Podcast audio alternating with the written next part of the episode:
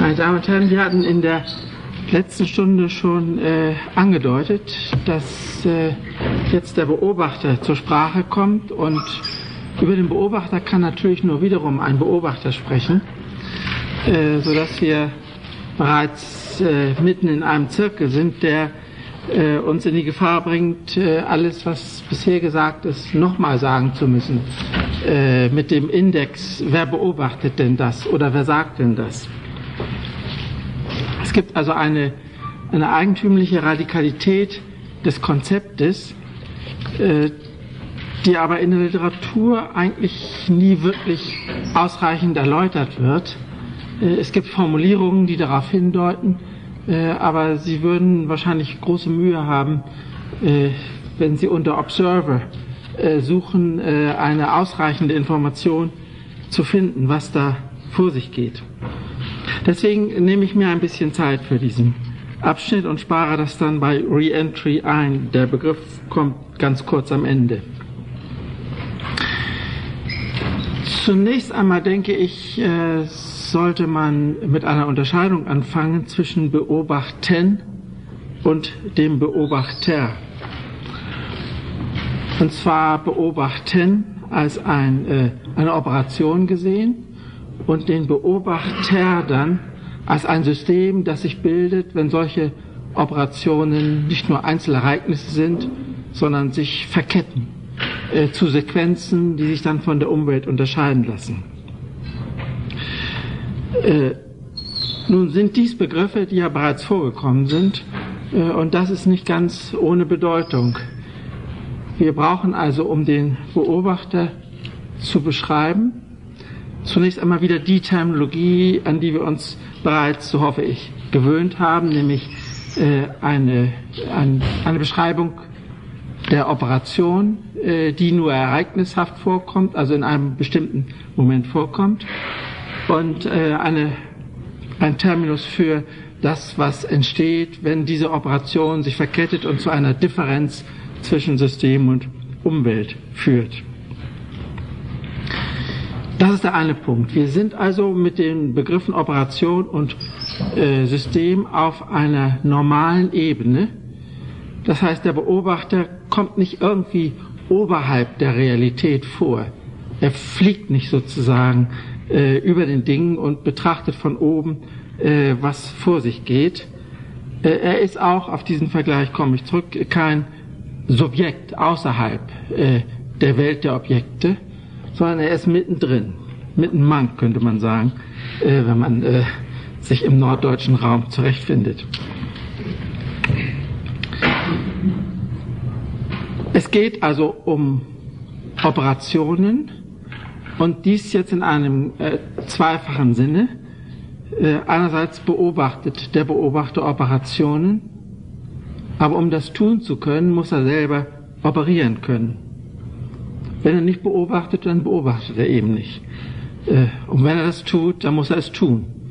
Äh, und insofern ist er innerhalb äh, der Welt, die er in der einen oder anderen Weise zu beobachten oder zu beschreiben versucht. Es ist, mir scheint es eine, eine Erkenntnis aus der Computerentwicklung, aus den von Neumann-Maschinen, äh, wenn man das altmodisch ausdrücken will, zu sein, dass die Operation äh, innerhalb des Systems stattfindet, äh, die ein Programm äh, benutzt äh, oder eventuell auch entwickelt, mit dem das System sich selber kontrollieren kann. Es gibt also nur diese diese eine Ebene, aber auf dieser Ebene dann eben die Komplikationen, die durch den Beobachter eingeführt werden. Also einerseits äh, beobachtet der Beobachter Operationen, andererseits ist er selber eine Operation und anders kann er gar nicht vorkommen. Oder er ist ein Gebilde, das sich aus der Verkettung von Operationen bildet.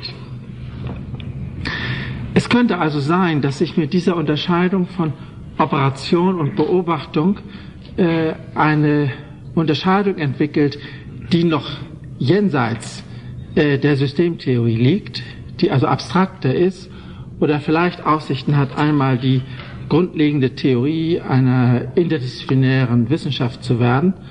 Äh, wobei man dann sagen kann, die Unterscheidung von System und Umwelt ist eine Art zu beobachten, aber es möchte auch andere geben. Also beispielsweise die Unterscheidung von Zeichen und Bezeichnetem oder von Form und Medium oder was immer an, an Anwartschaften im Moment äh, sichtbar ist. Von daher gesehen ist die Unterscheidung von Operation und Beobachtung also radikaler als äh, die Systemtheorie. Andererseits fängt die Systemtheorie diese Unterscheidung wieder ein, wenn sie einen operativen Ansatz akzeptiert, wenn sie also diese ganze Konzept der operativen Geschlossenheit, der Autopoiesis äh, in sich selbst aufnimmt und dann beschreiben kann, äh, wie es kommt, dass eine Beobachtung durch das System produziert wird, das durch sie produziert wird. Und in dieser zirkulären Vernetzung liegt eine der Eigentümlichkeiten der heutigen äh, Diskussion, die äh, sehr schwer mit klassischen philosophischen Begriffen kombiniert werden kann und die eben ein Indikator für eine eigentümliche Radikalität und auch Unabhängigkeit der Perspektive ist. Es muss uns klar sein, dass wir hier ein Terrain berühren, das äh, bisher also üblicherweise in der Philosophie behandelt wurde. Äh, aber die Begriffe und die Anregungen sind eigentlich nicht äh, in der Interpretation klassischer philosophischer Texte entstanden.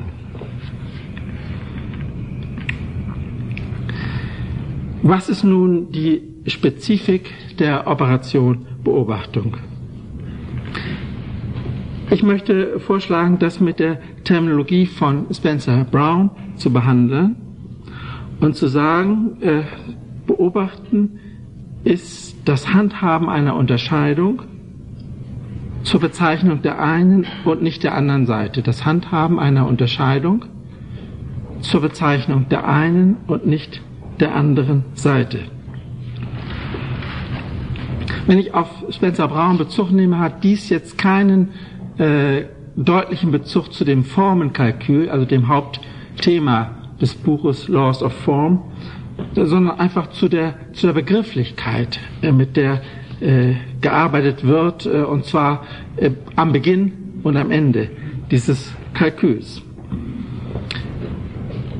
Wie der Beobachter bei Spencer Brown dann plötzlich auftaucht in einer späteren Phase der Entwicklung, obwohl er natürlich am Anfang auch bei Spencer Brown schon vorausgesetzt ist, äh, ist eine Frage, die man äh, innerhalb des Kalküls stellen müsste. Spencer Brown hat sie äh, selber gesehen, sicherlich, und auch gestellt in einem späteren Buch, das eine eigene Liebesaffäre betrifft.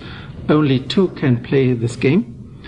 Äh, und äh, da hat er plötzlich sozusagen einen anderen Kalkül äh, vor Augen und äh, taucht selber auf als jemand, der diesen ersten Kalkül gemacht hat, aber damit, äh, was also Liebesangelegenheiten betrifft, nicht recht weitergekommen ist. Das ist also keine arithmetische oder, äh, oder algebraische Operation. Man sieht also, dass Spencer Brown schon gewusst hat, äh, dass er nur ein begrenztes äh, Modell vorführt und eigentlich zumindest weißes Papier, auf dem er diese Marx äh, schreibt und sich selber voraussetzt, ohne in dem Kalkül selber auftauchen zu können. Es sei denn ganz am Ende, wo er dann irgendwann mal sagte, der Observer, der Beobachter selbst ist ein Mark, eine Markierung innerhalb des Raumes, in dem äh, der Kalkül abläuft. Aber ich glaube, das können wir hier im Moment vernachlässigen, wenn wir uns nur diese diese Definition äh, merken, dass es immer um eine Unterscheidung geht. Also ohne Unterscheidung kann man nichts beobachten. Aber äh, die Unterscheidung muss gleichsam asymmetrisch verwendet werden. Sie muss die eine und nicht die andere Seite bezeichnen können. Obwohl äh, bei der Bezeichnung die Unterscheidung vorausgesetzt ist, obwohl immer mitgeführt wird, dass man eine andere Seite hat, die man im Moment nicht bezeichnet, und vielleicht könnte man sagen, eine andere Seite, äh, die im Moment operativ keine Bedeutung hat, wo man also nicht ist, nicht anfängt, von der aus man nicht ausgeht, wo man keine Wiederholungen äh, ansetzen kann, die man eventuell durch Kreuzen, durch Crossing der Grenze erreichen kann, die aber äh, in dem Moment, wo äh, etwas getan wird, in der Aktualität, der Gegenwart, nur zwar gegenwärtig vorhanden ist, aber nicht benutzt wird. Sehr eigentümlicher äh, Einbau von Asymmetrie in eine zugleich symmetrische äh, Form, beide Seiten. Es geht nicht ohne zwei Seiten. Es geht auch nicht ohne die Einheit der beiden Seiten, das heißt ohne eine Unterscheidung, aber es geht nur auf der einen und nicht zugleich auf der anderen Seite. Sonst, wenn man beide Seiten benutzen würde, wäre die Unterscheidung selbst sabotiert. Dann würde kein Unterschied mehr äh, vorhanden sein. Und wenn Sie erinnern, dass Kant äh, die Transzendentaltheorie über die Notwendigkeit einer Asymmetrie eingeführt hat, das heißt, die Bedingungen der empirischen Erkenntnis können nicht selber empirische Bedingungen sein. Dann sehen Sie, dass irgendwo äh, die Notwendigkeit äh, besteht, eine Theorie im Verhältnis von Symmetrie und Asymmetrie anzulegen und dass dies hier auf eigentümliche Weise äh, geschieht über den Beobachter, der die eine Seite benutzt und die andere Seite nur mitführt und mitzieht. Man kann das, und das ist eine Terminologie, die Heinz von Förster gern benutzt, man kann das auch so formulieren, dass man sagt, die Unterscheidung selbst ist der blinde Fleck des Beobachtens. Man muss sich auf die eine Seite konzentrieren. Also wir sind in der Universität und nicht irgendwo sonst. Man muss sich auf die eine Seite konzentrieren, aber der Unterschied zwischen der Universität und allem anderen und allem anderen spielt jetzt keine Rolle. Wir können diesen Unterschied nicht nochmal reflektieren, wenn wir uns darauf einrichten, dass wir jetzt in der Universität, in diesem Hörsaal, bei dieser Vorlesung, mit diesem äh, Professor und so weiter äh, zu tun haben. Das kann man ebenso ausdrücken, dass die Einheit der Unterscheidung äh, invisibilisiert wird, unsichtbar gemacht wird. Weil man sonst auf ein, wenn man das sichtbar machen wollte, käme man auf ein Paradox, nämlich die, die Einheit einer Differenz. Oder in einer Formulierung eines äh, Vortragsthemas von Randolph Glenville, the same is different. Dasselbe ist verschieden. Äh, und dann sitzt man natürlich fest erstmal. Dann kann man genau dieses beobachten und zwischen same und different hin und her pendeln, aber man kommt äh, nicht wieder heraus, es sei denn durch irgendeinen heilsprecherischen kreativen Sprung gewissermaßen, indem man äh, eine Ersatzunterscheidung anbietet. Das heißt auch, dass äh, mit dieser Überlegung äh, die äh, Reflexion oder die Bezeichnung von Unterscheidungen keineswegs ausgeschlossen ist, aber dann muss man eine andere Unterscheidung verwenden. Man kann natürlich über Unterscheidungen sprechen, ich tue das ja soeben. Und man kann, muss aber dann Unterscheidungen von anderen Unterscheidungen oder von irgendwas, was keine Unterscheidung ist, äh, unterscheiden können. Ein Problem, das in der Theologie eine, eine gewisse Rolle gespielt hat. Das heißt, es wird äh, eigentlich nichts der Beobachtbarkeit prinzipiell entzogen. Man kann Unterscheidungen beobachten. Man kann zum Beispiel über die Unterscheidung Gut und Böse sprechen. Man kann äh, sich fragen, äh, wann dann eine moralische Unterscheidung angebracht ist äh, oder wann nicht. Wenn Sie im normalen Geschäftsverkehr etwa irgendetwas einkaufen, äh, dann werden Sie die Unterscheidung, ob äh, der Einkauf gut oder böse ist und ob die Verkäuferin gut oder böse ist, einfach nicht benutzen. Sie werden wissen wollen, wie viel das kostet oder eventuell noch, äh, was es mit der Ware äh, auf sich hat. Äh, Sie werden also andere Unterscheidungen verwenden. Und wenn jemand kommt äh, und sagt, vom bösen Menschen kaufe ich nichts und äh, dies ist hier eine deutlich kapitalistische Dame, die hat also einen Rechenapparat und nur Geld in der Kasse, nicht, dann, dann hat man das Gefühl, da sind sie in einen falschen Kategorienapparat geraten. Und äh, sie müssten andere Unterscheidungen verwenden, um äh, wie üblich äh, operieren, also handeln zu können.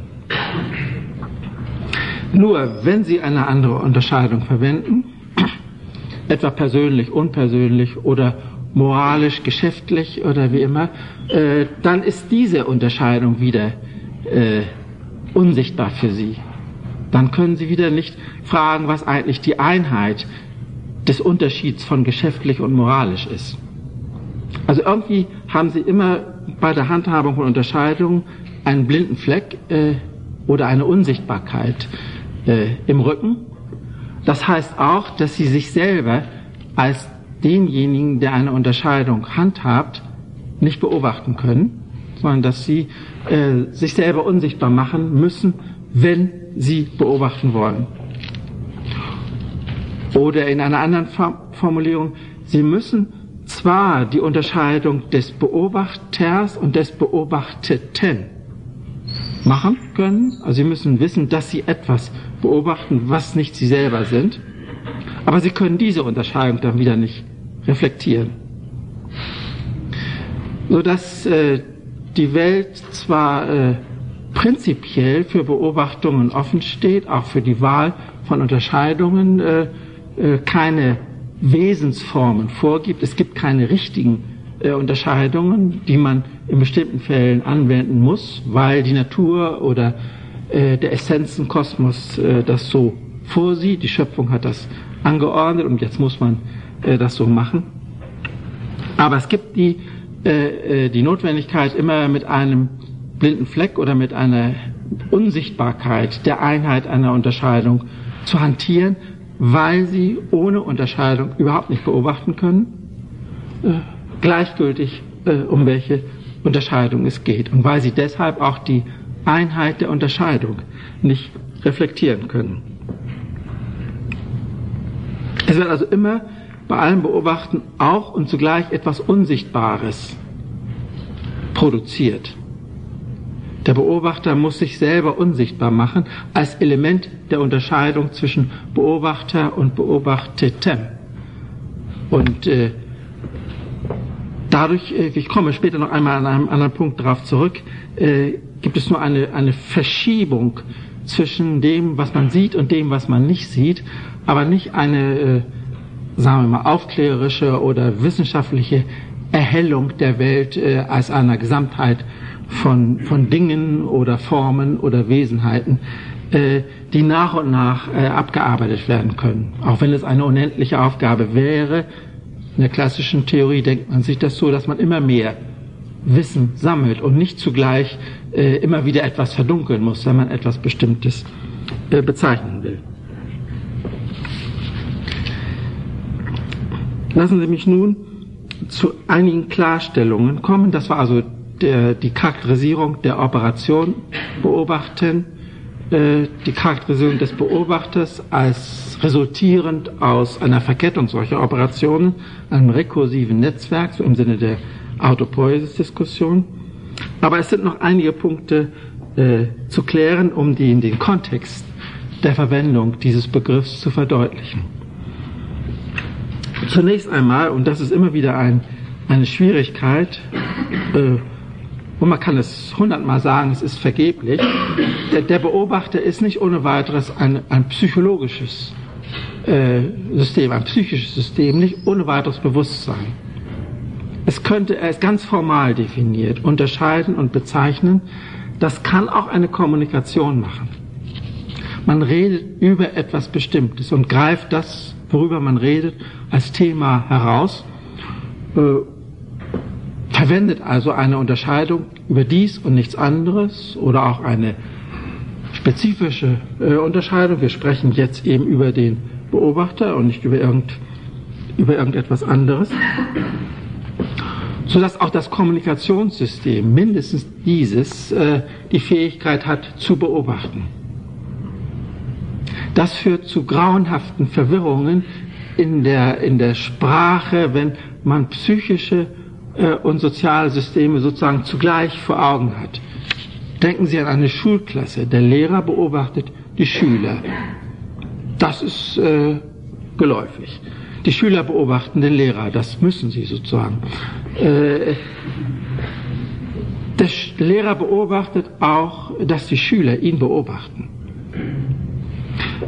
Aber jetzt die Interaktion beobachtet die Schüler, zuweilen sogar den Lehrer, das ist selten, kommt aber vor, dass der Lehrer zum Thema der Diskussion im Unterricht wird.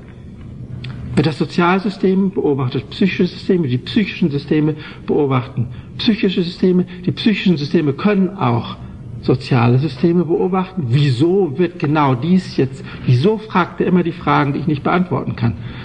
Das kann man psychologisch oder auch kommunikativ äh, thematisieren. Kurz, äh, es ist ein Erfordernis, immer die Systemreferenz anzugeben. Äh, und wenn man so unbedarft vom Beobachter spricht, denkt jeder automatisch immer an ein psychisches System, an ein Bewusstsein. Und das ist von der Definition her und auch von der, von der beabsichtigten Komplexität und Abstraktheit des Instrumentariums nicht gemeint.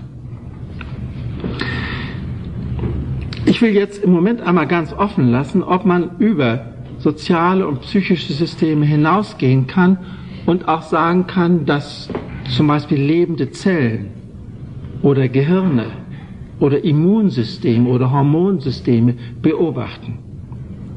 Dass sie diskriminieren können, dass ein Immunsystem zum Beispiel diskriminieren kann, äh, ist klar. Äh, dass ein Gehirn diskriminieren kann, bestimmte Reize äh, bearbeiten kann, andere nicht bearbeiten kann, ist auch klar.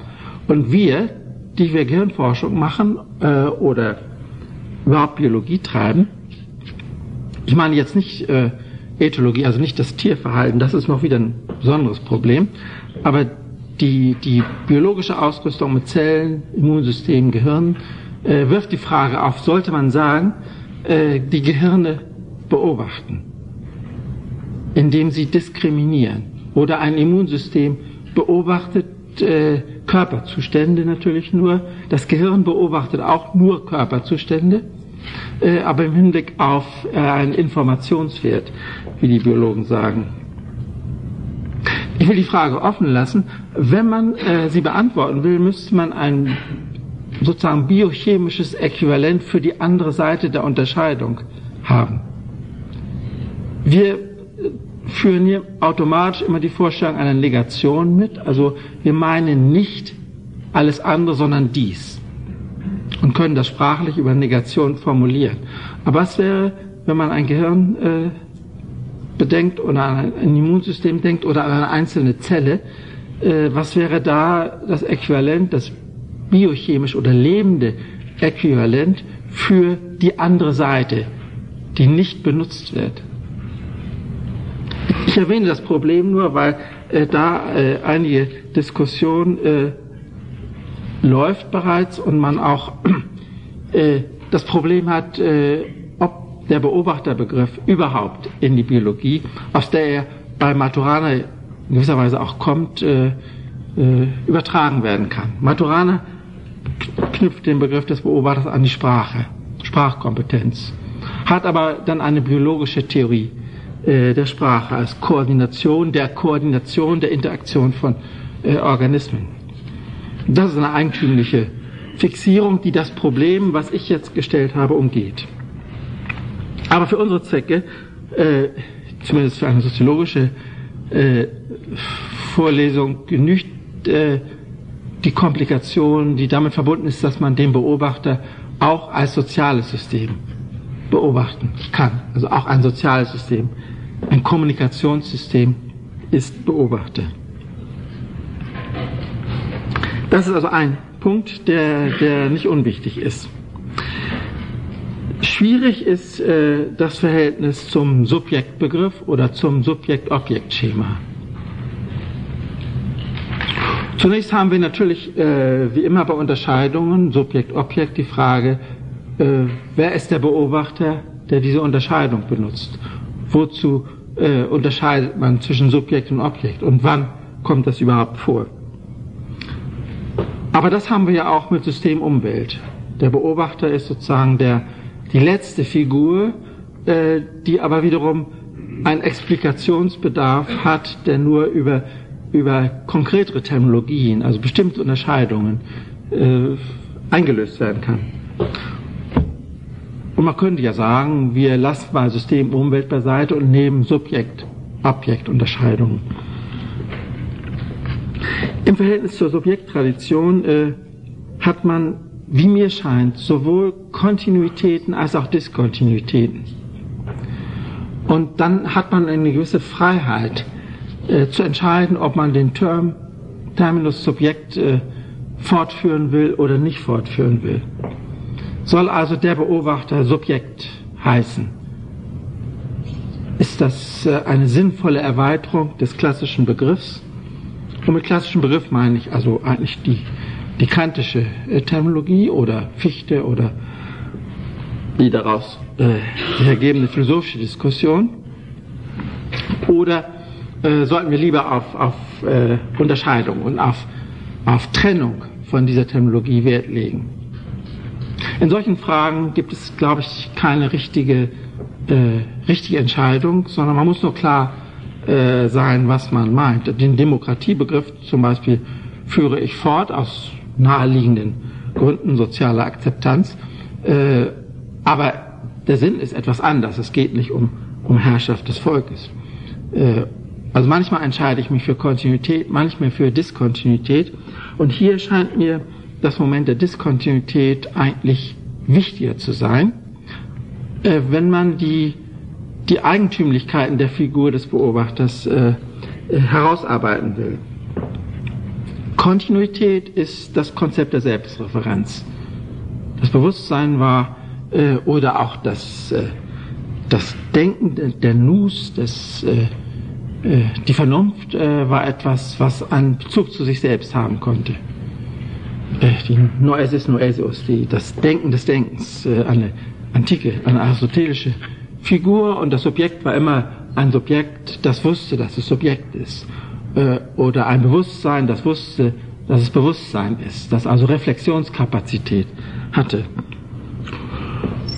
Äh, und in diesem Sinne könnte man äh, sagen, okay, äh, wir haben, sprechen von selbstreferenziellen Systemen, wir nehmen äh, mehr Material hinein als nur das Bewusstsein, aber es ist äh, immer noch die zentrale Figur der Selbstreferenz.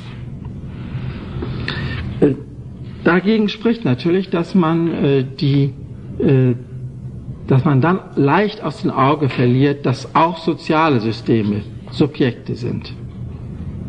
Also diese Vorlesung hier ist ihr eigenes Subjekt. Das würde die, die äh, normalen Subjektphilosophen etwas verwirren.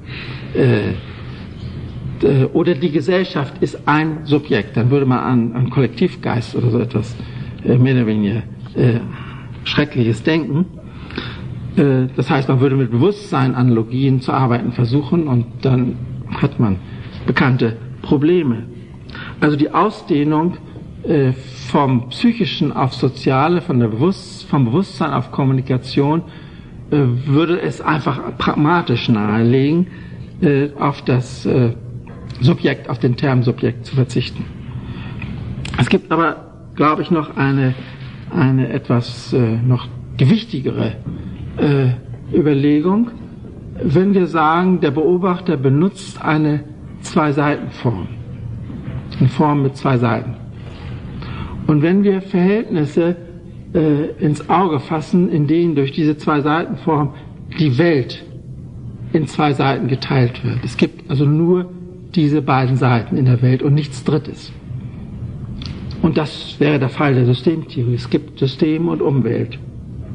Es gibt verschiedene Systeme, von denen aus jeweils der Rest Umwelt ist, aber es gibt immer, äh, die Welt ist eingeteilt, geschnitten, zerlegt, äh, gespalten in System und Umwelt.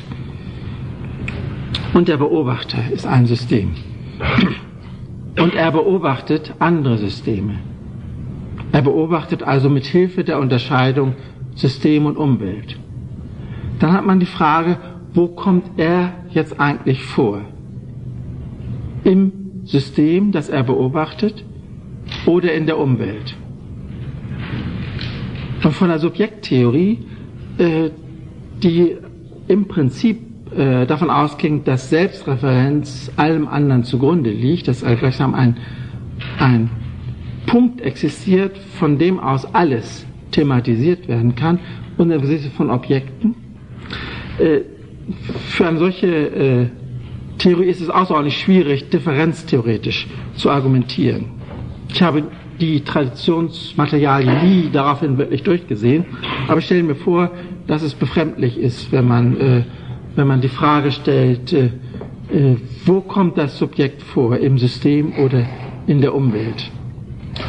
Und für Systemtheoretiker ist das eigentlich einfach äh, zu unterscheiden, ob es um Selbstbeobachtung geht, dann ist der Beobachter das System selber, das sich beobachtet. Er ist dann im System, er ist entweder das System oder eine, ein Reflexionsteil, ein, ein besonders äh, äh, entwickeltes Reflexionsmoment innerhalb eines Systems oder er ist in der Umwelt. Und entsprechend haben wir die Unterscheidung von Selbstbeobachtung und Fremdbeobachtung. Ein System kann von der Umwelt aus beobachtet werden, sofern die Umwelt äh, überhaupt nur Kapazitäten dieser Art äh, äh, organisieren kann, freigeben kann, oder es ist ein sich selbst beobachtendes System. Und diese Unterscheidung ist äh, gerade für Soziologen äh, zentral, denn wir äh, haben die Wahl, uns entweder als externe Beobachter äh, zu sehen, indem wir zum Beispiel äh, über die Wirtschaft oder über die Politik sprechen und damit nicht selber Geld verdienen oder Politik machen wollen, also uns in die Position eines, äh, eines externen Beobachters begeben oder wenn wir Gesellschaftstheorie machen, kommen wir nicht umhin, interne Beobachter zu sein. Sofern wir überhaupt kommunizieren wollen, nehmen wir ja an Gesellschaft schon teil. Also die Gesellschaftskritik äh, beispielsweise, wenn sie Gesellschaft thematisiert, äh, muss eigentlich die Konsequenz ziehen, sich selber immer zu thematisieren als eine Operation innerhalb der Gesellschaft. Damit äh, befriedigen wir also ein gewisses äh, speziell soziologisches äh, Orientierungsbedürfnis und wir brauchen keine Position, keine dritte Position, keine Position außerhalb. Wir können vielleicht noch denken, dass es ein Switching gibt, ein Hin- und Herpendeln zwischen interner und externer Beobachtung. Also beispielsweise, wenn wir eine Soziologie der Theologie machen, oder eine Soziologie der Pädagogik, dann haben wir ein Objekt, äh, das äh, die Selbstbeobachtung des Systems durchführt und wir sind außerhalb. Aber wir müssen, wenn wir die Selbstbeobachtung eines Systems äh, verstehen wollen, müssen natürlich den Standpunkt einnehmen können, den ein Theologe einnimmt, wenn er äh, im Namen Gottes den Glauben an Gott zu empfehlen versucht. Oder den Standpunkt eines Pädagogen, wenn er äh, aus naheliegenden Gründen die Meinung vertreten muss, dass äh, durch Erziehung äh, unter dem Strich etwas Gutes und nicht etwas Schlimmes erzeugt wird. Äh, und dass man Mut haben sollte, äh, darauf zu vertrauen. Und die Soziologie kann dann, äh, wie gesagt, hin und her pendeln und versuchen, die Selbstbeobachtung des Systems von außen zu beschreiben. Wie stark ihr das gelingt, ist eine, äh, ein Problem, äh, mit dem es jetzt inzwischen, jedenfalls in meinem Umkreis, einige Erfahrungen gibt. Das ist schwierig. Denn die Theologen und Pädagogen haben dann immer die Vorstellung, die Juristen natürlich auch, dass man in ihre Sachen hineinredet und es besser machen kann. Aber gerade die Unterscheidung von Selbstbeobachtung und Fremdbeobachtung zeigt ja, äh, dass das nicht der Fall sein muss. Dass wir also nicht, dass wir, wenn wir äh, die in einer wissenssoziologischen Manier zum Beispiel die Geschichte der Theologie beschreiben, dass wir dann nicht, äh, äh, nicht das Ziel haben und auch nicht den Anspruch haben, zu erklären, wie man dazu kommt, wirklich an Gott zu glauben. So dass diese Unterscheidung eine, eine erhebliche Rolle spielt, gerade für Soziologen. Und das Subjekt ist da eigentlich schwer unterzubringen. Man, die klassische Figur würde es eigentlich nicht erlauben, äh, dem Subjekt die Entscheidung vorzulegen. Bist du im System, das du beschreibst, oder bist du außerhalb? Es gibt äh, Probleme mit dem, mit dem äh, außerweltlichen, extramundanen Objekt, ist das transzendentale Subjekt, ein, Entschuldigung, Subjekt, ist das transzendentale Subjekt eigentlich äh, außerhalb der Welt? Ist das eine logische Folgerung der transzendentalen Theorie, die ja äh, keine empirische Theorie sein will, sondern sich auf Tatsachen des Bewusstseins berufen will, aber diese Tatsachen sollen keine empirische Tatsachen sein, also nicht ausdifferenziert in, in fünf Milliarden verschiedene Köpfe, äh, sondern die ist also ein, äh, ein, ein Abstraktum aus Notwendigkeiten, die man erfahren kann, indem man über die Bedingungen seines eigenen Denkens und Erfahrens nachdenkt. Und von da aus liegt es nahe zu vermuten, dass dieses transzendentale Subjekt außerhalb der Welt äh, äh, existiert. Dann hätte man mit dem Beobachterbegriff wieder Schwierigkeiten, wenn Sie äh, die Entscheidung mitmachen, dass der Beobachter operieren muss und etwas bezeichnen muss. Denn es ist schwer sich vorzustellen, wie man etwas außerhalb der Welt bezeichnen kann. Weil man dann eigentlich doch die Unterscheidung der Welt und des Außerhalbs der Welt benutzt und die äh, Bezeichnung irgendwie spezifizieren muss. Das sind Fragen, die im Übrigen in der Theologie am Gottesbegriff äh, diskutiert worden sind. Also wenn Gott äh, zunächst einmal als Schöpfer der Welt außerhalb der Welt gedacht werden kann, äh, unterscheidet er sich selbst dann von der Welt und wie kann er sich selbst bezeichnen, wie kann er ein Verhältnis zu sich selber gewinnen, äh, wenn er äh, nicht äh, wenn er die Unterscheidung sozusagen praktizieren muss, um das zu tun. Die Theologen haben natürlich also die Möglichkeit dann zu sagen, also bei ihm ist alles anders. äh, und äh, er hat Intuition, das heißt, er kann ohne Unterscheidung bezeichnen. Er kann auf das Individuum und sei es er selber äh, direkt zugreifen, ohne irgendwas anderes äh, äh, auszuschließen oder nicht zu meinen. Aber es gibt auch Formulierungen bei Nikolaus von Kurs zum Beispiel, wo, wo man sagt, Gott hat, für Gott gibt es keinen Unterschied zwischen Gott und Welt. Er, er unterscheidet nicht, also auch nicht sich selber von der Welt. Äh, und diese Einheit äh, ist dann äh, nur für ihn beobachtbar auf eine Weise, in die wir uns nicht, da wir an Unterscheidung gebunden sind, nicht einführen können.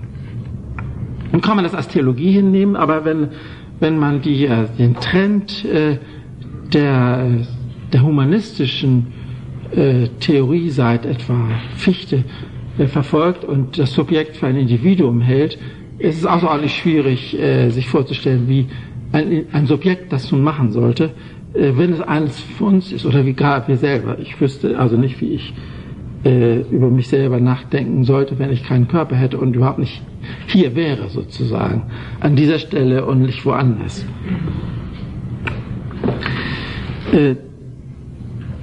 Äh, ich möchte noch eine kleine äh, Bemerkung nachschieben, äh, die jetzt eigentlich nicht so genau in diese Vorlesung gehört, aber der Frage nachgeht, weshalb eigentlich der Subjektgedanke, der Subjektbegriff so eine Bedeutung gehabt hat, dass wir immer noch eigentlich, also ich jedenfalls immer mit der Frage konfrontiert werden, wo bleibt denn bei Ihnen das Subjekt? Ich denke, dass die äh, Überzeugungskraft äh, damit zusammenhängt, dass die Theorie des Objektes äh, in einer Situation formuliert wurde, in der eine Gesellschaftstheorie noch nicht möglich war. Also die neuzeitliche Gesellschaft war sichtbar geworden mit sehr vagen Konturen. Man wusste, dass man nicht mehr in der Adelsgesellschaft der Tradition lebt. Man hatte viele Dinge umkomponiert in ein Zeitverhältnis. Wir sind nicht mehr das, aber auch noch nicht das, was wir sein können. Wir haben eine Zukunft vor uns, der Konstitutionalismus, die Menschenrechte, die Demokratie, um im Politischen zu bleiben, oder die, die Wohlfahrt, die immer steigende Wohlfahrt, wenn wir nur äh, den freien Markt operieren lassen. Sachen, die ja auch heute noch immer, immer äh, wiederholt werden. Also eine Zukunftsperspektive, äh, die eigentlich keine Kosten einbaute äh, und auch keine Grenzen äh, vorsah, was alles zunehmend zweifelhaft wird. In dieser Situation, wo sowieso eine Gesellschaftstheorie gar nicht möglich war, es sei denn mit der kruden Unterscheidung von Tradition und Modernität, Sklavenhaltergesellschaft einerseits, die ländlichen Adelsgesellschaften andererseits und dann die Emanzipation mit ihrer, mit ihrer Selbstwerdung des Subjekts. Äh, in der Situation konnte man vernachlässigen, dass es vom Subjekt aus für die Intersubjektivität eigentlich keine Erklärung gab. Was ist denn das Inter der Subjekte? Was ist, oder was ist überhaupt ein anderes Subjekt, wenn ich eins bin? Wenn das Subjekt, die, der Begriff heißt, dass äh, die Reflexion sich selber zugrunde liegt, sich selber und allem anderen zugrunde liegt, Subjektum, dann ist schwer zu verstehen, äh, wieso ein anderes Subjekt auftreten kann. Man kann natürlich sagen, der macht es genauso, äh, aber äh, von mir aus gesehen habe ich dann doch den Primat. Ich bin das Subjekt, das andere qua Analogie oder Empathie oder Adam Smith würde sagen Sympathie auch sieht, dass das auch Subjekte sind, wenn man auch nicht so genau weiß, wie die es machen. Äh, also eigentlich gibt es keine zufriedenstellende Theorie der Intersubjektivität. Und der Versuch bei Husserl, das radikal in den kartesianischen Meditationen durchzudenken, hat eigentlich zu diesem äh, negativen Begriff geführt. Und daraus hat dann die Soziologie geschlossen, ja, dann machen wir es halt empirisch. Wir sagen einfach, es gibt das und fertig. Niemand wird bestreiten, dass äh, er das einzige Subjekt wird behaupten, er sei das einzige Subjekt und alle anderen seien es nicht oder es gäbe nichts zwischen den Subjekten. Und das wurde dann bestätigt durch Sprachtheorie und so weiter. Das sind Sachen, die Sie wahrscheinlich äh, so grob übersehen können. Äh, aber es gab eigentlich keine theoretische Rechtfertigung für diesen Schritt in die Phänologie der Intersubjektivität. Das Soziale, darüber wurde geredet, aber wie das Soziale als eine eigene Realität im Durkheim-Sinne nun eigentlich mit der Subjekttheorie gekoppelt werden könnte, äh, war nicht so ganz geklärt. Und der wissenssoziologische Punkt ist eben, dass man das, wenn man die Gesellschaft sowieso nicht beschreiben kann, wenn man keine wirkliche Theorie der modernen Gesellschaft hat, mit all dem, was wir heute über Ökologie oder Risiko oder Technologieprobleme und so etwas an Limitationen sehen, wenn man das alles noch gar nicht hat, äh, sondern mehr oder weniger auf ein Ausbalancieren vertraglich oder verteilungspolitisch zwischen den Individuen äh, abstellt, dann mag eine äh, Theorie des Objektes überzeugen und man vergisst äh, nach und nach die begrifflichen Implikate der Subjekttheorie.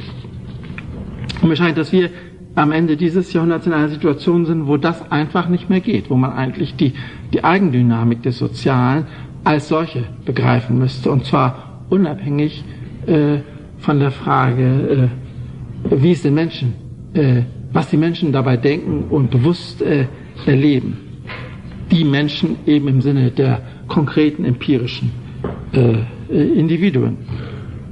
Man kann auch sagen, äh, die Lösung müsste liegen in einem radikalen Entkoppeln des Subjektbegriffs und des Begriffs Individuum.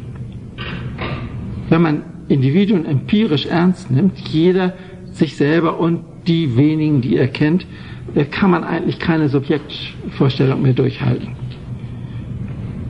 Das ist eine, eine, gewissermaßen eine Seitenüberlegung oder eine nachträgliche Rechtfertigung der, äh, der Gründe, diese Terminologie äh, äh, nicht weiter fortzusetzen. Es geht also überhaupt nicht darum, äh, äh, um die These, es gäbe gar keine Menschen oder, äh, oder wenn es sie gibt, dann sollte man das nicht so ernst nehmen. Gut, das waren jetzt äh, einige Erklärungen zu dem theoretischen Status des Beobachters im Verhältnis zur Prävalenz von Bewusstseinsüberlegungen einerseits, von Subjekttheorien andererseits. Ich komme jetzt auf einen nächsten Punkt, äh, der so unter Beobachtung oder Beobachten zweiter Ordnung äh, läuft. Damit ist zunächst einmal ganz einfach gemeint, man beobachtet einen Beobachter. Und zwar also genau auf der, mit den Anforderungen dieses Begriffs. Äh, nicht, dass man irgendwelche Leute sieht, äh, sondern dass man sieht, wie sie beobachten. Also beispielsweise in der Pädagogik des 18. Jahrhunderts, dass man äh, darauf aufmerksam wird, dass die Kinder äh, die Welt anders sehen als die Erwachsenen. Dass das nicht nur sozusagen kleinformatige Erwachsene sind, die aber in derselben Welt leben wie wir, sondern dass sie äh, andere Vorstellungen haben, andere Schreckzeiten, andere Ängste, andere Arten, Distanzen einzuschätzen, äh, andere äh, Interessen, etwas ist langweilig oder nicht langweilig und so weiter und so weiter. Also ein eigenes Beobachtungsschema äh, haben, mit dem äh, beobachtet werden muss, wenn man äh, in die Welt des Kindes eindringen und von dort her sehen will, äh, was pädagogisch sinnvoll ist oder nicht. Das sind äh, historische Untersuchungen, die äh, von äh, Ariès, ist vielleicht der bekannteste Autor, äh, bekannt geworden sind und dann also verschiedentlich diskutiert sind. Die äh, neue Sprache ist jetzt nur, dass das also die Entdeckung der Beobachtung zweiter Ordnung ist, dass man also als Pädagoge äh, die Kinder nicht wie Objekte, die umgestaltet werden müssen, sieht, sondern äh, als Beobachter äh, in deren Perspektive, mit deren Perspektive man erziehen muss. Mir scheint, dass die Theorie der Beobachtung zweiter Ordnung, der Beobachtung von Beobachtern, viele Probleme des Diskurses über Intersubjektivität äh, äh, auffängt aber mit einer eigentümlichen Färbung, die in der Subjektterminologie nicht vorgesehen war. Vor allen Dingen als erstes, dass auch die Beobachtung zweiter Ordnung eigentlich eine Beobachtung erster Ordnung ist, zugleich. Denn man muss ja einen Beobachter beobachten.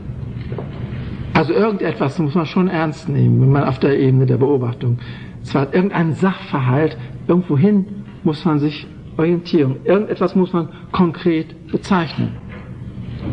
Es geht nicht einfach nur um, um eine Logik abstrakter Formen, sondern die Beobachtung zweiter Ordnung ist schon die Beobachtung eines, eines Beobachters im Hinblick auf das, was er sehen und im Hinblick auf das, darauf komme ich, was er nicht sehen kann. Man muss also äh, ein Objekt spezifizieren, von dem aus man die Welt sieht oder in Bezug auf das man nachvollziehen will, wie es oder er oder sie äh, die Welt sieht. Oder noch genauer gesagt, mit welchen Unterscheidungen arbeitet ein solcher äh, Beobachter, den ich beobachte. Ich unterscheide nur diesen Beobachter von anderen Beobachtern. Aber er oder sie unterscheidet auf möglicherweise ganz andere Weise. Er handelt moralisch beispielsweise. Äh, oder er unterscheidet nah und fern, persönlich, unpersönlich. Was immer. Es gibt viele Möglichkeiten. Äh, und für mich äh, ist dann die Frage, wieso oder wie erkläre ich mir, mir, dass er oder sie so und nicht anders unterscheiden. Eigentümlich ist, dass wir eine ganz scharfe Reduktion von Komplexität haben, dass wir uns also die Welt gleichsam außer Acht lassen oder in die Kategorie alles andere, alle anderen Beobachter oder überhaupt alles andere abschieben und uns spezialisieren auf einen Beobachter. Und dann äh, von dort aus äh, sozusagen die Welt wiedergewinnen, indem wir uns interessieren dafür, wie dieser Beobachter äh, mit welchen Unterscheidungen er umgeht, wie er die Welt einteilt, was er in welchen Situationen und so weiter für wichtig hält. Und auf diese Weise entsteht durch Reduktion von Komplexität eine immense Steigerung von Komplexität. Denn nun äh, müssen wir zwei Unterscheidungen gleichzeitig handhaben können. Unsere, die es rechtfertigt, diesen und keinen anderen Beobachter zu beobachten, und die Unterscheidung, die dieser beobachtete Beobachter handhabt. Wir haben also eine, eine Welt, in der plötzlich äh, alles, was beobachtet werden kann, kontingent wird, abhängt von den Unterscheidungen. Äh, alles, was beobachtet werden kann, wird auch in gewisser Weise artifiziell oder relativ oder historisch oder pluralistisch, welche Termini Sie immer wollen. Es geht, kommt auf dasselbe heraus. Also, entschuldigen Sie, ich bin beobachtet worden. Äh, und man kann von dort aus dann die äh, gesamte Welt äh, rekonstruieren unter dem, im, im Modus der, der Kontingenz, äh, der, äh, der anderen Möglichkeiten, äh, beobachtet zu werden. Die Welt wird sozusagen ein Medium, äh, das äh, alle Formen, alle zwei Seitenformen, alle Unterscheidungen, alle Beobachter äh, in gewisser Weise sein lässt, äh, das, was sie sind, wenn sie beobachtet werden.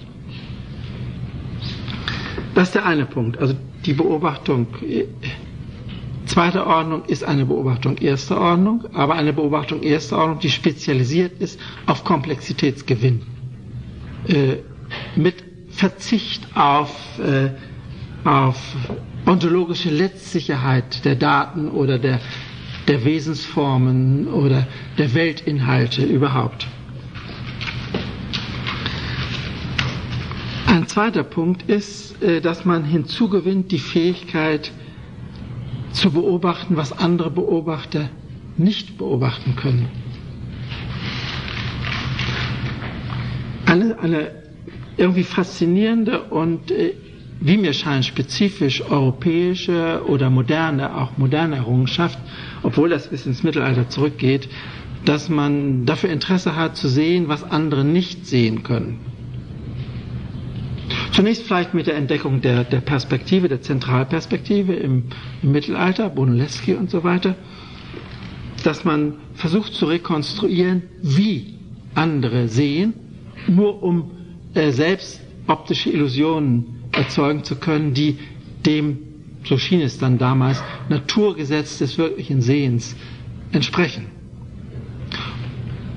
Und dabei war klar, dass die Perspektive selbst nicht gesehen wird. Also wenn wir Raumvorstellungen haben und der Raum nicht unter, äh, sagen wir mal, LSD äh, oder LSD-Derivaten äh, verzerrt ist und wir auch nicht in Bilder, sagen wir von Viera da Silva gucken, wo mehrere Räume so auseinanderlaufen.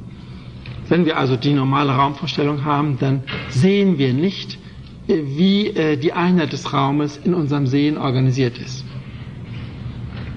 Und irgendwie ist die ganze äh, abgeleitete Terminologie von Perspektive äh, immer auch eine Terminologie, die eigentlich mitführen sollte, dass die Perspektive von dem, der mit ihrer Hilfe sieht, nicht gesehen wird. Daraus geben sich dann, also einerseits natürlich in der Malerei, äh, Derivate in einem Raum, der mit Zentralperspektive gemalt ist, kann man darstellen, dass bestimmte Leute bestimmte Dinge nicht sehen durch ihre Stellung im Raum. Etwas findet hinter ihrem Rücken statt. Ich erinnere an ein Bild, ich glaube es ist Vermeer, wo äh, die Frau ihrem Mann äh, einen Brief bringt an seinen Schreibtisch und der guckt sich gar nicht um. Äh, der Brief kommt sozusagen herangebracht. Er sieht nicht, aber er weiß qua Vertrautheit mit Frau und Kind und Haus und Situation, dass da ein Brief gebracht wird. Es wird also irgendwie das Sehen der Unnötigkeit des Hinblickens gemalt. Das kann man in der Malerei gut machen, wenn man, wenn man mit Raumvorstellungen arbeiten kann. Wenn man also zunächst einmal eine Zentralperspektive äh, setzt, die ausschließt, dass dieselben Personen wie im Mittelalter zweimal auf dem Bild erscheinen, je nachdem, in welchen Situationen sie, sie äh, relevant sind sondern es gibt dann nur einen Raum. Und dann kann man also ein gewisses Mal des Nichtsehens äh, vorsehen. Aber das führt äh, eben wegen dieser Bindung an den Raum nicht sehr weit. Und es gibt dann seit dem, ja, ist schwer zu sagen, ich kann mich auf Anfänge nicht festlegen, jedenfalls seit dem 17. Jahrhundert, der Don Quixote vielleicht, äh, auch die Möglichkeit, äh, äh, zu äh, schildern in der Erzählung, dass bestimmte Leute bestimmte Dinge einfach nicht sehen. Er hat Ritterromane gelesen und infolgedessen äh, ist sein Blick getrübt. Äh, äh, äh für die Realität. Und das wird dann durch Parallelfiguren äh, so verdeutlicht, dass selbst der Leser, der noch nicht an diese Technik gewohnt, gewöhnt ist, erkennt, dass bestimmte Dinge nicht gesehen und dass Motive auftauchen, die auf einem Nichtsehen der Realität beruhen. Das spielt natürlich nachher im, in, in, im Roman des 18. Jahrhunderts in, in der äh, Frage des sexuellen Interesses, in der Frage des, der Heiratsinteressen äh, von Frauen, die nicht äh, bewusst werden dürfen, auch nicht zugestanden werden dürfen. Spielt das eine Rolle? Ich will darauf jetzt nicht näher eingehen. Die für uns interessanten äh, Entwicklungen liegen dann in der Sozialtheorie, also in Marx äh, und in Freud. Äh, es gibt also Theorien, die eine Art äh, therapeutische Absicht haben, äh, sozusagen den blinden Fleck wegzutherapieren versuchen. Die Kapitalisten können nicht sehen, dass sie ihren eigenen Untergang äh, äh, hervorrufen. Die ganze ökonomische Theorie ist so gebaut, dass sie äh, gerade als Theorie naturaler ökonomischer Verhältnisse sich nicht eignet, soziale Reflexion äh, auf die Folgen der eigenen Tätigkeit auszulösen. So arbeiten die Kapitalisten an den Untergang und äh, irgendwie hat man dann das Problem, ob da man noch ein bisschen nachhelfen soll oder einfach besser äh, abwartet, bis es soweit ist. Äh, und in der, in der Freudschen Theorie haben sie natürlich dasselbe Pattern dann sozusagen auf, auf Bewusstseinstheorien. Das Unbewusste ist eben ein Unbewusstes, was äh, den, sozusagen den blinden Fleck äh, des Bewusstseins äh, markiert und nur für den, der mit den Personen umgeht, bewusst werden kann. Und die Therapievorstellungen sind dann also zunächst einmal bewusst zu machen, das, was einen blockiert hat, um dann freier über die Welt verfügen zu können. Die Entwicklung heute geht in der Therapievorstellung eher, dass man sagt, also jeder hat seine Konstruktion äh, und auch die Therapeuten konstruieren nur mit ein bisschen mehr Erfahrung und professioneller Selbstsicherheit aber auch wiederum diagnostisch, therapeutisch auf Versuch abgestimmt. Und auch da ist äh, die Diagnose sozusagen ein, ein Versuch, äh, der sich selber nicht ausreichend reflektiert, sondern am Resultat dann sieht, funktioniert das oder funktioniert das nicht. Es gibt offenbar Zusammenhänge zwischen der Generalisierung therapeutischer Einstellungen äh, zur Welt auf der einen Seite und der Thematisierung des Sehens, des Nichtsehens. Ein, ein Thema übrigens, das in, den, in diesem Observing Systems von Heinz von Förster, in diesem Buch, das, das gibt deutsche Übersetzungen eines Teils daraus, äh, auftaucht, das Sehen des Nichtsehens. Man sieht nicht, man sieht nicht nur, was man nicht sieht, das ist ja klar, wir sehen jetzt zum Beispiel äh, nicht in der Stadt, wie die Weihnachtsbeleuchtung angeschaltet wird, und wir wissen, dass wir das jetzt nicht sehen, aber man sieht auch nicht, dass man nicht sieht, was man nicht sieht. Das ist der der Punkt, man sieht das, was man sieht und ist dadurch so fasziniert, dass man nicht zugleich das Nichtsehen als, als Bedingung des Sehens, fast möchte ich sagen, als transzendentale Bedingung des Sehens nicht mitsehen kann. Das sind übrigens auch sehr alte äh, Metapher, das Auge, das sein Sehen nicht sehen kann. Und dabei Fichte die Umkehrung, das Auge sieht sein Sehen.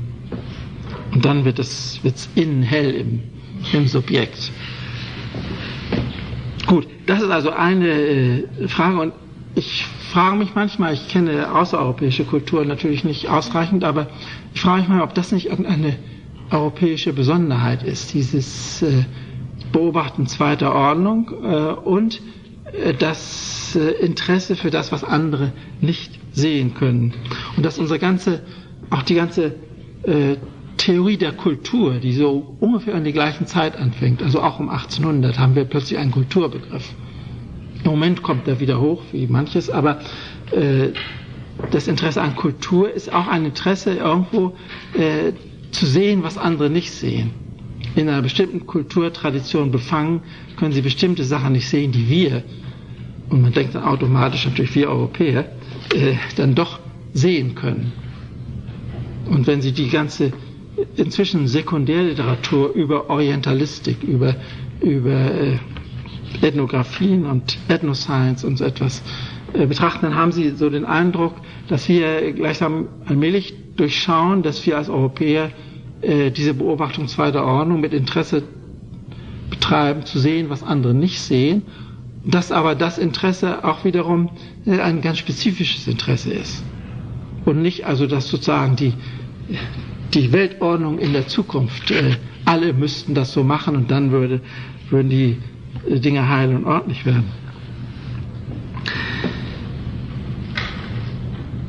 Ein, ein nächster Punkt auch noch in diesem äh, Beobachtung zweiter Ordnung Teil ist, äh, kann man sich so etwas vorstellen wie eine dauernde Verschiebung des blinden Flecks. Dass also wir zwar wissen, dass wir alle einen, einen haben, aber dann eben nehmen wir eine andere Unterscheidung äh, und äh, der blinde Fleck zirkuliert sozusagen hinter unserem Rücken äh, und äh, wir müssen nur raffiniert genug sein zu wissen, was wir mit welchen Unterscheidungen und mit welchen äh, Blindheitsbedingungen hinter unserem Rücken beobachten können. Oder anders gesagt, wenn man sich das vorstellt, dass wir ständig Beobachtungen beobachten, im Hinblick auf das, was gesehen und was nicht gesehen werden kann, gibt es das nicht eine eigentümliche Funktionsebene, äh, in der äh, wir uns aufhalten, indem wir uns äh, damit begnügen, immer einen Index beobachtet von anzufügen. Beobachtet von der modernen Gesellschaft, beobachtet von Gorbatschow, beobachtet von der modernen Physik und so weiter. Ich, mein Eindruck ist, dass wir darin irgendeine eine Art von äh, typischer Attitüde der Modernität äh, äh, sehen können, wenn wir das so beschreiben, als ein Zirkulieren des blinden Flecks, als ein, eine Etablierung äh, der rekursiven Autopoiesis auf der Ebene der Beobachtung zweiter Ordnung. Und ich will dafür zwei äh, Argumente haben. Zunächst einmal scheint mir, dass äh, die modernen Funktionssysteme alle ihre zentrale Leistungsfähigkeit, nicht ihr Alltagsgeschäft in jeder Hinsicht, aber ihre operativen Bedingungen, die sie auszeichnen, auf der Ebene der Beobachtung zweiter Ordnung ansiedeln. Die Pädagogik hatte ich schon genannt. Ein Pädagoge muss beobachten, wie er beobachtet wird. Die Kinder warten immer schon äh, aus Angst allein schon die Notwendigkeit zu beobachten, ob sie beobachtet werden oder nicht. Aber die Pädagogen, jetzt äh, die Zentralfiguren des Geschäfts, die müssen jetzt äh, auch ihre eigenen Einstellungen zurückhalten und erstmal sehen, wie sie oder wie die Welt beobachtet wird. Aber das gilt auch für die Politik. Die Politik äh, muss sozusagen vor dem Bildschirm der öffentlichen Meinung tanzen. Natürlich äh, kann niemand, kein Politiker auch mit, mit aller möglichen Umfrageforschung nicht wissen, was die Leute wirklich denken, sondern höchstens, was äh, einige sagen, statistisch schon hochgerechnet äh, sagen, was sie denken. Aber es ist unvorstellbar, dass die Politik, der Politiker wüsste oder auch nur berücksichtigen könnte, was in den einzelnen Köpfen vor sich geht. Aber die öffentliche Meinung, äh, das Resultat einer Kommunikation, das für weitere Kommunikation bereitgestellt wird, ist sozusagen ein Ersatz.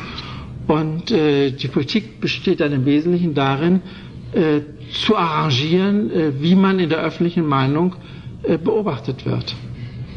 Möglichst so, dass man besser beobachtet wird als die Konkurrenz.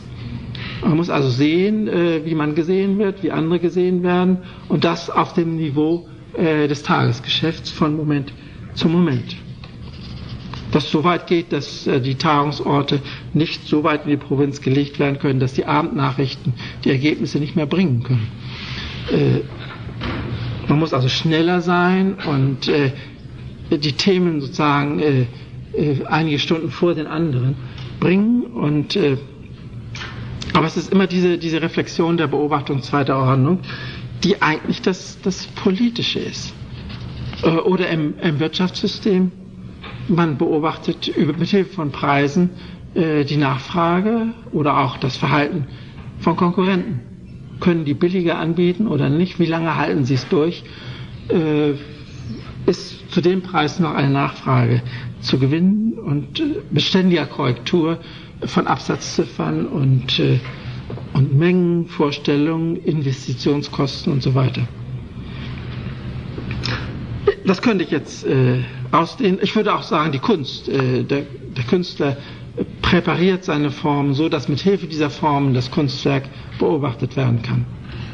Das wird äh, seit dem 19. und ich glaube seit Hegel so ausgedrückt, dass die, die Kunst äh, nur geschätzt werden kann, wenn man auf die Mittel achtet, die sie verwendet, um Effekte zu erzeugen. Aber wir könnten das reformulieren, wenn wir sagen, die Kunst äh, ist, äh, baut Unterscheidungen in ihr Kunstwerk ein, äh, als Direktive, wie das Kunstwerk beobachtet werden soll. Und es kommt dann nicht mehr auf Ähnlichkeit mit der Natur oder auch nicht äh, ohne weiteres auf äh, sozialpolitische äh, Intention an. Das bedürfte einer, einer weiteren Kommentierung natürlich wie all diese Dinge, aber die, die Frage, die dahinter steht, ist, ob wir das Funktionieren der Funktionssysteme auf dieser Ebene der Beobachtung zweiter Ordnung angesiedelt haben und daher auch äh, fast unausweichlich ein, ein Kontingenzbewusstsein äh, mitziehen, also immer das Artifizielle, das Änderbare, das abhängig von äh, bestimmte Erscheinungen reflektieren und das eigentlich genügen lassen. Was voraussetzt, dass wir zugleich äh, ein hohes Maß an Irritabilität äh, oder auch Rekuperationsfähigkeit, also ein hohes Maß an Reparaturfähigkeit in den Systemen haben. Es kommt natürlich zu Störungen, es schlägt irgendetwas Unerwartetes durch. Und dann muss man damit umgehen können, ohne dass dies nun wieder auf der Ebene der Beobachtung zweiter Ordnung erstmals äh, wahrgenommen wird. Es gibt irgendwelche für die Politik überraschenden, unerwarteten äh, Ereignisse, auf die man als, als konkretes reagieren muss. Und das Normalfunktionieren auf der Ebene der Beobachtung zweiter Ordnung geht eigentlich nur, wenn man zugleich äh, äh, eine rasche äh, Reagibilität auf Störungen bereithält. Also man muss Geldströme umlenken können, man muss Gesetze ändern können, man muss politische Meinungen äh, fallen lassen und neu äh, formulieren können. Oder im Bereich der Wissenschaft, man muss neue Publikationen machen können und die alten für überholt erklären. Das, diese Analyse war jetzt auf der Ebene der Funktionssysteme und äh, ich könnte mir vorstellen, obwohl ich da also noch etwas zögere, das so äh, wirklich zu sagen, dass es ein, ein allgemeines Medium der Intelligenz gibt, das genau der modernen Intelligenz, das genau darauf bezogen ist. Sie finden in der Parsonschen Theorie an irgendeiner Ecke, in irgendeinem dieser Kästchen, äh, das Medium Intelligenz. Äh, äh, und das ist nicht ausreichend ausgeführt. Aber man könnte sich vorstellen, dass wir, wenn wir unsere Gesellschaft oder überhaupt irgendwelche Sachverhalte relativ außerhalb der Funktionssysteme sehen, also zum Beispiel auch außerhalb des eigentlich wissenschaftlich zu verantwortenden Betriebs, der Forschung, der, des Testen von Hypothesen, des Datensammelns und so weiter, äh, der Technologieentwicklung, was immer vorkommt, wenn wir einen Schritt zurücktreten und äh, die modernen Intellektuellen als, äh, als Phänomen sehen, das darin nicht aufgeht, dass also nicht nur bessere Forschungsresultate produziert, sondern generell über die Dinge redet. Äh, Mannheims frei schwebende Intelligenz zum Beispiel, also eine bloße Metapher natürlich, dann könnte man sich vorstellen, dass, äh, dass dieses ein, eine Generalisierung des Beobachtens zweiter Ordnung ist. Und dann könnte man sich auch, auch erklären, wieso die Intellektuellen immer über andere Intellektuelle reden, hauptsächlich.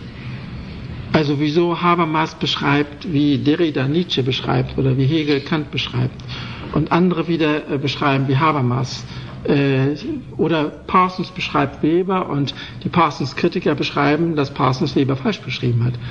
Äh, und das Ganze läuft also auf der auf der Ebene des Diskurses äh, im Beschreiben von Beschreibungen, im Beobachten von Beobachtungen Und äh, in dieses äh, Netzwerk äh, von, in dieses autopoetische Netzwerk der Intellektuellen kommen Realitäten äh, sozusagen nur schockartig rein. Also jetzt der Zusammenbruch des, des äh, sozialistischen Systems äh, war ein, ein Schock für die Intellektuellen äh, oder jedenfalls für sehr viele. Und äh, hat schon vorher mit Postmoderne sozusagen die Auffangfigur äh, geschaffen, äh, dass das alles also natürlich äh, äh, vorauszusehen war und dass das nur eine Theorie war, die gescheitert ist, aber das Soziale nach wie vor ethisch wichtig ist. Äh, aber die, äh, die Frage ist, ob, ob, äh, ob dieses Medium Intelligenz eigentlich ohne eine, eine realitätsbezogene äh, Theorie der modernen Gesellschaft überhaupt etwas anderes kann als, als äh, dieses, diesen Diskurs zweiter Ordnung führen und Schocks äh, dann irgendwie mit dieser Leichtigkeit, die Intellektuelle an sich haben, äh, durch Umformulierungen oder Relativierungen äh, oder durch neue, äh, neue äh, Ideen. Das Sublime ist jetzt zum Beispiel angeboten, nicht als das Schlegel, August Wilhelm Schlegel hat schon gesagt, das sei ein vornehmes Abführmittel. Äh, und äh, jetzt äh, ist das im Moment in, man kann das so sagen, aber äh, und man weiß natürlich, wer es in die Welt gesetzt hat und, und man kann dafür oder dagegen sein. Äh, aber auf dieser, auf dieser Ebene äh, fehlt eigentlich ein, ein Beitrag der Soziologie, wo man einerseits die Beobachtungsfigur reflektieren, also über das Medium Intelligenz äh, als Teil einer Theorie wirklich handeln könnte und andererseits äh, die Problematik einer solchen Abhebung von Realitäten und die Auffangvorrichtungen selber wieder noch einmal beschreiben könnte. Und bei den Soziologen bin ich mir im Unklaren, ob die äh, einfach äh, sozusagen schon wissen, dass das nicht ihr Geschäft ist, äh, so leichtfüßig und formulierungsgeschickt äh, über die Dinge zu gleiten, äh, oder ob sie es einfach nicht können. Äh, weil ihnen also die, äh, die, eine Theorie der modernen Gesellschaft nicht zur Verfügung steht. Schließlich ein, äh, ein paar Bemerkungen noch über eine andere Version eigentlich desselben äh, Problems. Es gibt äh, einige Formulierungen, äh, die davon aus, von der Frage ausgehen, wie kann die Welt sich selber beobachten. Das ist natürlich eine gottlose Frage, wenn man das so sagen darf. Wie kann die Welt sich selber beobachten? Und äh, bei Spencer Brown oder bei, bei Heinz von Förster findet man dann die Vorstellung, die Welt muss sich Physiker schaffen, um sich selber zu beobachten. Die Welt erzeugt Physiker und dann gibt es irgendwo ein, ein sozusagen einen Beobachter in der Welt, der äh, die Welt äh, beobachtet, nicht nur als ein Objekt, sondern als etwas, was in der Beobachtung selbst erst konstruiert wird.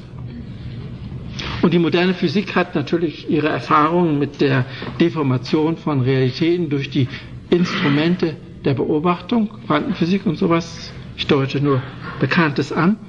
Man weiß also, dass der Beobachter äh, zwar nicht äh, irgendwas sieht, was er sich so ausdenkt, aber auch wiederum nur das sieht, was er mit seinen Apparaten erzeugt an Effekten. Ich habe zufällig äh, vor einigen Tagen ein Zitat bei August Wilhelm Schlegel in der Kunstlehre, das ist also der Band 1 der Vorlesung über, über schöne Literatur und Kunst von 1801 und so weiter, äh, gefunden, wo die Dinge noch ganz anders aussehen. Da heißt es, wenn man sich aber die gesamte Natur als ein selbstbewusstes Wesen denkt, wie würde man die Zumutung an sie finden, sich selbst mit Hilfe der Experimentalphysik zu studieren. Und Schläger sagt, blindes Herumtappen. Äh, das ist, bringt nichts. Irgendwo ist das Objekt zwar auch nicht mehr ganz die Größe, es ist nicht mehr eine angewandte fichtische Theorie, äh, aber so mit diesen Experimentalphysiken geht das natürlich auch nicht. Die Natur beobachtet sich selbst. Und mir scheint, dass äh, im 20. Jahrhundert eben gerade in Durchentwicklung in der Physik äh, die Frage legitim geworden ist, wie eigentlich in der Welt äh, äh, die Selbstbeobachtung der Welt äh, eingerichtet werden kann. Äh, und zwar selbstbeobachtet im Sinne, dass also Unterscheidungen benutzt werden, die die ganze Welt spalten, also die nicht so Teilunterscheidungen wie äh, Arminia Bielefeld und andere Fußballvereine äh, oder so, wo die Welt einfach nur äh, das alles Sonstige ist, was diese Unterscheidung gleichsam kontextiert, sondern wie wirklich die Welt gespalten werden kann in eine Unterscheidung mit einer markierten Seite und einer nicht markierten, einer bezeichneten, einer nicht bezeichneten Seite. Und äh, es könnte sein, dass einerseits die, die moderne Sprachtheorie natürlich, äh, aber auch eben die Physik äh, uns äh, zu größeren, zu größerer Aufmerksamkeit für diese Figur, diese Frage motivieren, wie die Welt sich eigentlich selbst beobachtet. Da gibt es nun wieder, wenn man das Problem mal hat, äh, eine Reihe von, äh, von Beiträgen, äh, zum Beispiel die biologische Epistemologie. Maturana stellt sich ja den Beobachter im Prinzip auf der Basis des Lebens vor und sagt natürlich auch, die Beobachtung des Lebens der Beobachter ist immer ein über Sprache verfügendes Lebewesen. Die Beobachtung des Lebens muss biologisch funktionieren. Wenn der Beobachter nicht lebt, dann beobachtet er eben nicht, ist er tot und sieht gar nichts. Äh, aber äh, es ist jetzt anders als in der Physik eigentlich schwieriger äh, zu wissen, äh, welche Limitationen aus der Ausrüstung des Beobachters resultieren für das, was er beobachtet. Mir scheint das so eine Kopie äh, des physikalischen Problems zu sein, ohne dass die gleiche äh, Präzisierung äh, eine Rolle spielt. Wir können natürlich sagen, ein Lebewesen muss ein Gehirn haben und das hat Datenverarbeitungsgrenzen. Das Gehirn kann äh, simultan prozessieren, es hat bestimmte Kapazitäten und so weiter und so weiter. Und was da nicht äh, äh, vorkommen kann, kann nicht vorkommen. Aber das ist in gewisser Weise zweifelhaft. Wir haben schließlich Schrift und Literatur und da steht alles Mögliche, was, äh, was man nachlesen kann und dadurch äh, auch biologisch, wenn man so will, realisieren kann. Äh, und was äh, eigentlich biologisch nicht gut fassbare äh, Komplexitätserweiterungsmöglichkeiten einschließt. Also da ist zum Beispiel so ein Punkt, wo ich äh, wo man Fragen haben kann, was ein Biologe meint, wenn er sagt, ein Beobachter müsse ein Lebewesen sein und sei dadurch limitiert. Bei den Soziologen äh, ist das Parallelproblem die berühmten äh, self-confirming prophecies oder self-defeating, self-fulfilling heißt es, self-fulfilling prophecies oder self-defeating prophecies. Also die Beobachtung, äh, die Prognose wird in die äh, Gesellschaft per Kommunikation hineingegeben und dann haben wir eine Gesellschaft, äh, die sich als prognostiziert, prognostiziert weiß und darauf zu reagieren hat. In der äh, Literatur, das ist ein Merton-Thema, äh, Robert Merton, aber es gibt auch andere Autoren, ist das fast ausschließlich ein methodologisches Problem gewesen.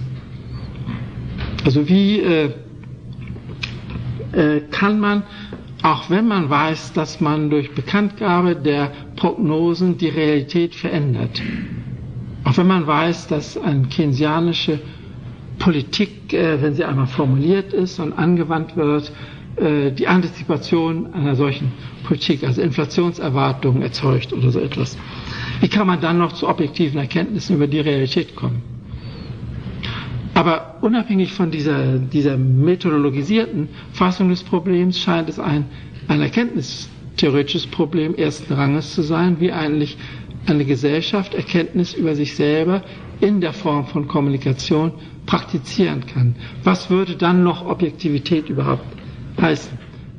Es ist also nicht die Frage der geeigneten methodologischen Vorkehrung, der Ausräumung des Problems, sondern wie leben wir mit dieser Art zirkulären Vernetzung.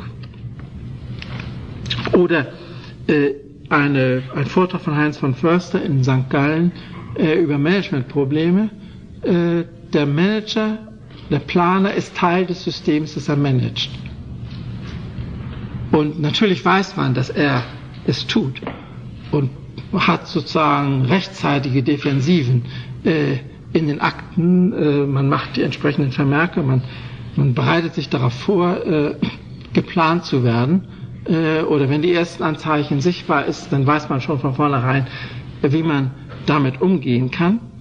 Äh, sodass die ganze Second Order Observation eigentlich innerhalb der Betriebe eine Rolle spielt, so ähnlich wie in der, in der Pädagogik. Der, der Führer kann eigentlich nur einer sein, der, der manipulieren kann, wie er beobachtet wird. Ob das, wie das nachher in der, sozusagen, in der bilanzierten Realität, in dem Erfolgsergebnis des Betriebes aussieht, ist eine, eine andere Frage.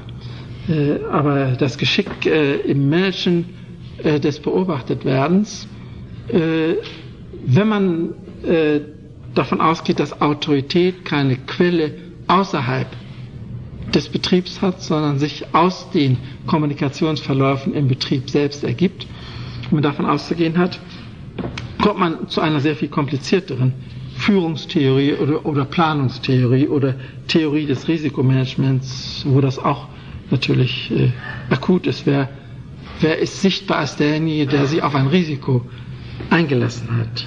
Oder wer kann gerade daraus äh, Autorität äh, ziehen, dass er sagen kann, ich bin der Einzige, der im Falle des Scheiterns gehen muss. Nicht? Und äh, das sind also äh, Überlegungen, die, äh, wenn man das auf eine generelle Form bringt, eigentlich nochmals dieses Thema des Reentry aufwerfen. Äh, der Beobachter tritt in das Beobachtete wieder ein. Der Beobachter ist Teil dessen, was er beobachtet, sieht sich äh, als äh, in dieser paradoxen Situation des, dessen, was er beobachtet. Und er kann einen, einen Betrieb, eine, eine, soziale, eine Gesellschaft, einen physikalischen Bereich beobachten, wenn er die Unterscheidung von Beobachten und Beobachtetem in das Objekt wieder hineinführt. Und dann hat man, wenn man, wenn man daraus nun eine Erkenntnistheorie ziehen will, eigentlich äh, kein, nicht nur ein methodologisches Problem, sondern letztlich das Paradox des Reentry. Ist die Unterscheidung, die in sich eingeführt wird, noch dieselbe Unterscheidung oder ist es nicht dieselbe Unterscheidung?